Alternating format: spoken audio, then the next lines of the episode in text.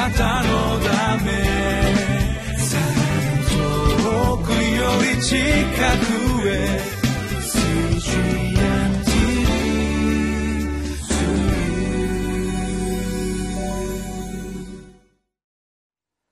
皆さんこんにちは。11月26日のリビングライフの時間です。今日は11月最後の誠実です。来週はもうなんと12月。いよいよ待ちに待ったクリスマスがやってきます。私たちは画家書を通して花婿なるイエス・キリストが花嫁なる教会をどれほど愛しているかということを黙想してきています。今日も素晴らしい表現がたくさん出てきていますが私たちの神様がいかに私たち一人一人を愛してくださっているかその神様の御言葉を黙想していきたいと思います。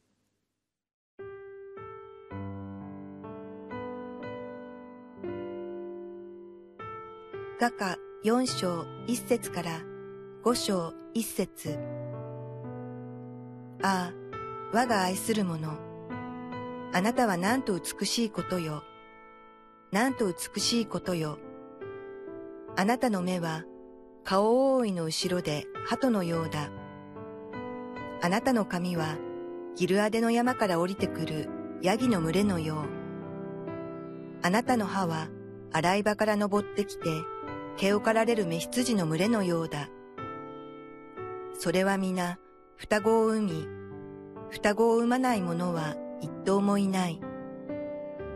あなたの唇は紅の糸。あなたの口は愛らしい。あなたの方は顔覆いの後ろにあってザクロの片割れのようだ。あなたの首は兵器庫のために建てられたダビデの櫓のようだ。その上には千の盾がかけられていて、皆有志の丸い戸建てだ。あなたの二つの乳房は、百合の花の間で草を食べている双子のカモシカ、二頭の小鹿のようだ。そよ風が吹き始め、影が消え去る頃までに、私は没薬の山、入港の丘に行こう。我が愛する者よ。あなたのすべては美しく、あなたには何の汚れもない。花嫁よ、私と一緒にレバノンから、私と一緒にレバノンから来なさい。アマナの頂から、セニル、すなわちヘルモンの頂から、獅子のホラーナ、氷の山から降りてきなさい。私の妹、花嫁よ。あなたは私の心を奪った。あなたのただ一度の眼差しと、あなたの首飾りのただ一つの宝石で、私の心を奪ってしまった。私の妹、花嫁よ。あなたの愛は、なんと麗しいことよ。あなたの愛は、葡萄酒よりもはるかに勝り、あなたの香油の香りは、すべての香料にも勝っている。花嫁よ、あなたの唇は、蜂蜜を滴らせ、あなたの舌の裏には蜜と乳がある。あなたの着物の香りはレバノンの香りのようだ。私の妹、花嫁は閉じられた庭、閉じられた源、封じられた泉。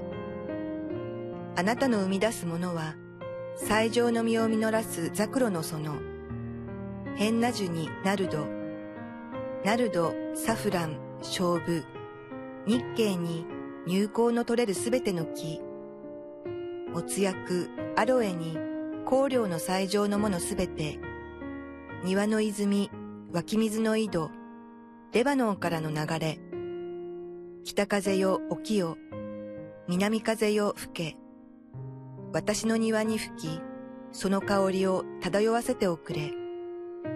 私の愛する方が庭に入り、その最上の実を食べることができるように、私の妹、花嫁よ。私は私の庭に入り、もつ薬と香料を集め、蜂の巣と蜂蜜を食べ、ぶどう酒と乳を飲む。友よ食べよ。飲め、愛する人たちよ。大いに飲め。まず一節を読みたいと思いますああ我が愛する者あなたはなんと美しいことよなんと美しいことよあなたの目は顔覆いの後ろで鳩のようだあなたの神はギルアデの山から降りてくるヤギの群れのよう。愛する者よあなたはなんと美しいことかなんと美しいことかと、えまたここでも、え繰り返します。花婿ソロモンがいかに乙女の美しさを歌っていたのかそれが時間がこれだけ経っても私たちに響いてきます。質問がありますけれども皆さんは神様の目に自分自身がどれほど美しい存在であるかそれを表現することができるでしょうか。またもう2番目の質問は神様の目には私たちが所属する教会はどれほど美しく一つ一つが神様にとって喜びであるということを表現することができるでしょうか。私たちの神様は私たち一人一人を愛していますけれどもイエス・キリストの身体として私たちの教会それを私たちに与えてくださいました。パウロは手紙の中で何度もキリストの体教会を体の器官として一人一人が大切なんだというそのような表現をしてくださっています。全部は読みませんけれどもこの1節から5節で神様が体の部分一つ一つを美しく歌い上げながら教会であるあなたたちはいかに美しいかそして一つ一つの期間がどれほど大切であって神様の目に美しいかを表現してくださっています。私たち教会の中に問題のない教会は一つもありません。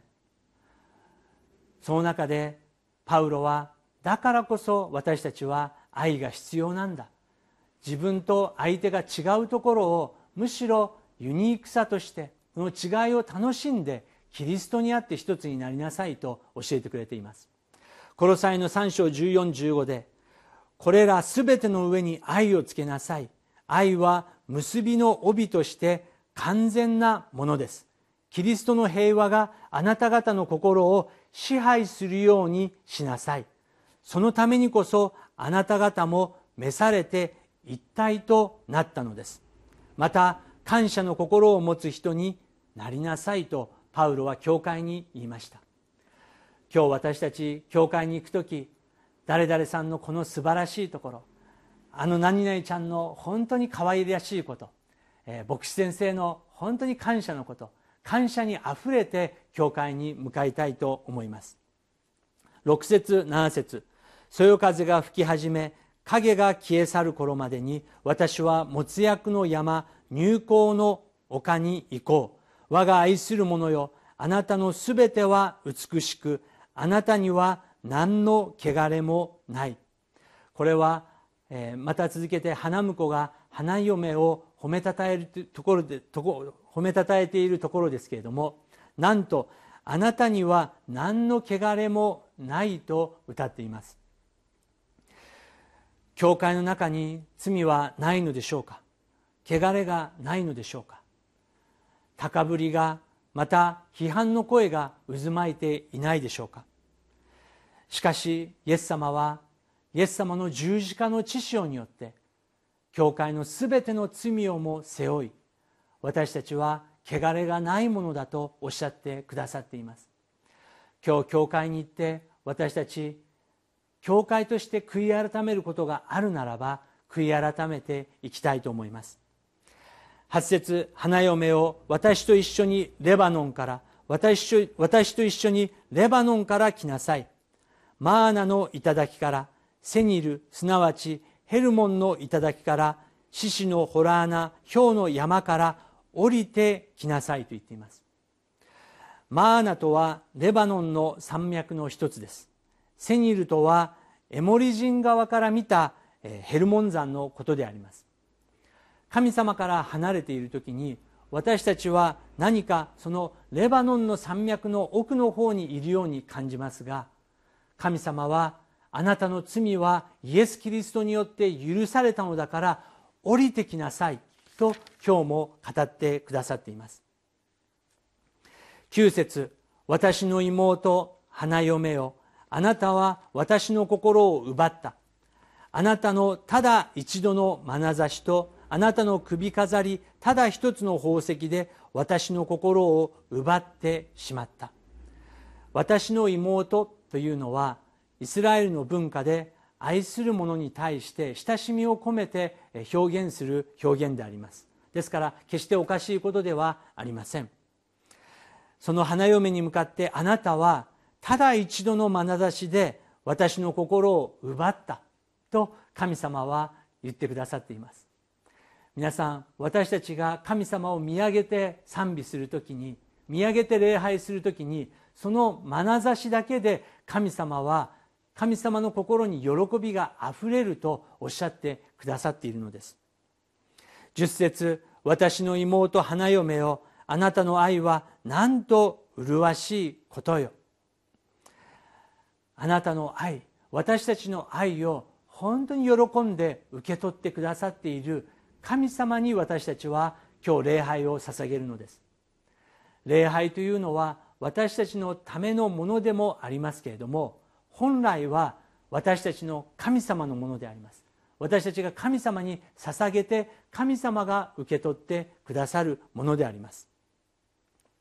11節12節に「花嫁よあなたの唇は蜂蜜を滴らせあなたの舌の裏には蜜と乳がある。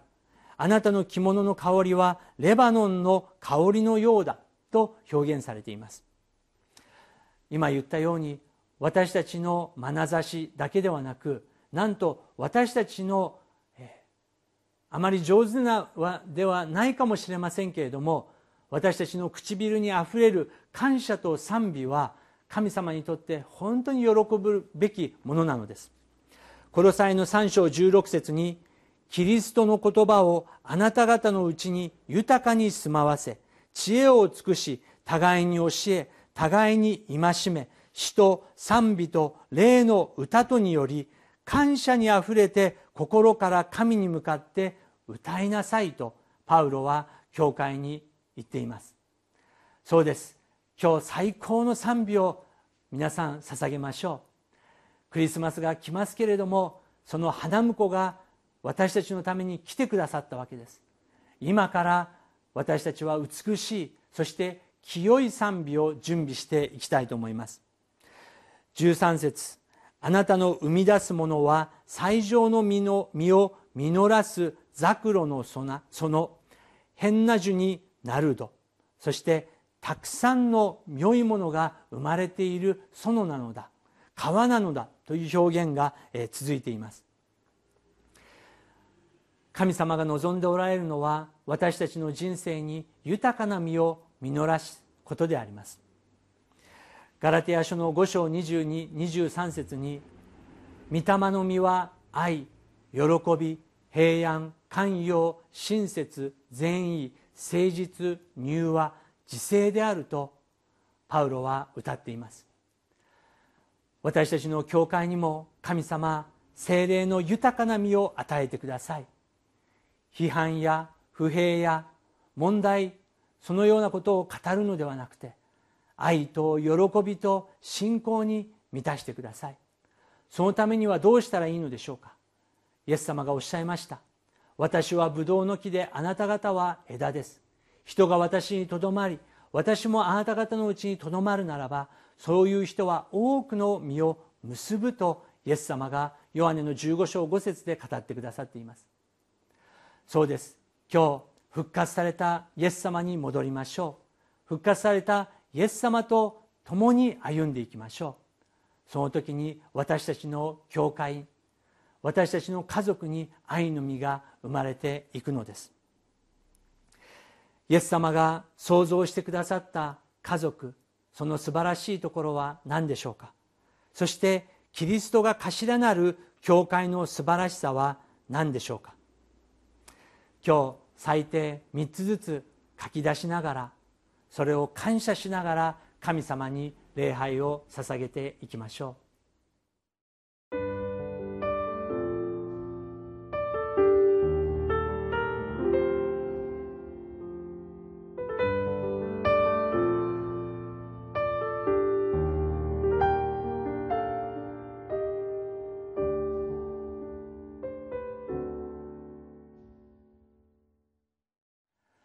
私たちの花婿なるイエス様は花嫁なる私たち教会が傷のない存在としてそしてまた一つの心として精霊に満たされてイエス様が来られることを待ち望むその姿を望んでおられます。今日も私たちはイエス・キリストの恵みにより礼拝を捧げ祈っていきましょう。一言お祈りいたします。全能なる父なる神様あなたが私たちに美しい家族を素晴らしい教会を与えてくださっていることを感謝いたします。今日もあなたに礼拝を捧げます。私たちの礼拝を賛美をお受け取りください。主イエス・キリストの皆を通してお祈りいたします。アーメン。あなたのため。